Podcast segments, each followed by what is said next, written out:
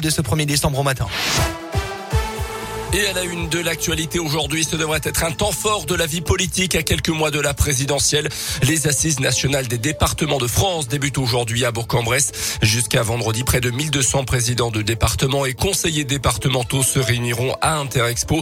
Au programme notamment des tables rondes et des débats. À quatre mois de l'échéance présidentielle, les élus locaux ont préparé 102 propositions qui seront soumises au gouvernement et aux candidats qui se rendront à ce congrès.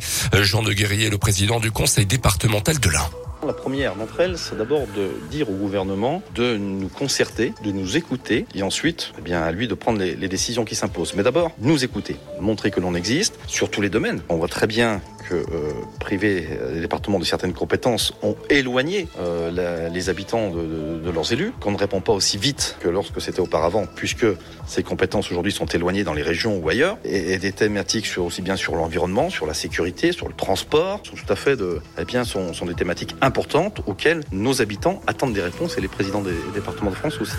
Parmi les personnalités annoncées, Jean Castex, le Premier ministre, viendra vendredi. Tony Estanguet, le président du comité d'organisation des JO 2020 2024 et Marie-Amélie Le Fur, euh, président du comité paralympique et sportif, euh, seront présents demain. Euh, le président du Sénat, Gérard Laché, interviendra quant à lui demain soir. Un portique de l'autoroute A40 heurté dans la nuit de dimanche à lundi par un poids lourd. Le portique empêchait les camions trop hauts d'emprunter l'autoroute en direction du col de Seigne à cause des fortes chutes de neige en cours.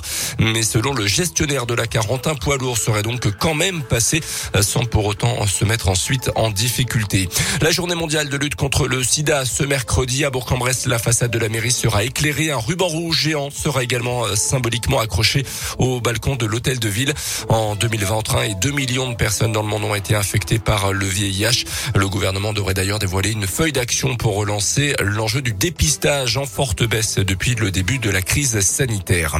Dans l'actu également, la situation Covid est en train de s'aggraver, a prévenu hier euh, Olivier Véran, le ministre de la Santé, avec une moyenne de contamination journalière qui pourrait bientôt dépasser celle du pic de la troisième vague. Au cours des dernières 24 heures, plus de 47 000 nouveaux cas ont été enregistrés euh, dans le pays selon les dernières statistiques de Santé publique France.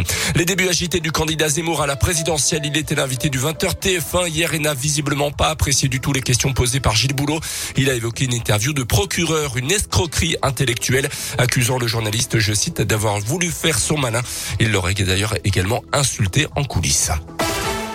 On termine avec les sports, avec euh, du foot féminin et les Bleus qui se rapprochent encore petit à petit euh, de la Coupe du Monde 2023 en Australie, en Nouvelle-Zélande. Victoire importante en phase de groupe hier contre le Pays de Galles pour les Françaises. Score final 2 buts à 0.